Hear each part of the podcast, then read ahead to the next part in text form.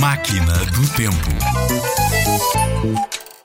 Não deixes para amanhã o que podes fazer hoje. É sexta-feira e acabaste de chegar a casa. O que te apetece mesmo é ir brincar, mas tens também trabalhos de casa para fazer.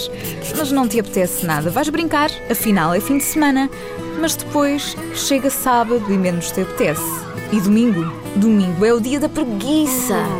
E pronto, chegou segunda-feira e não tens os TPCs feitos.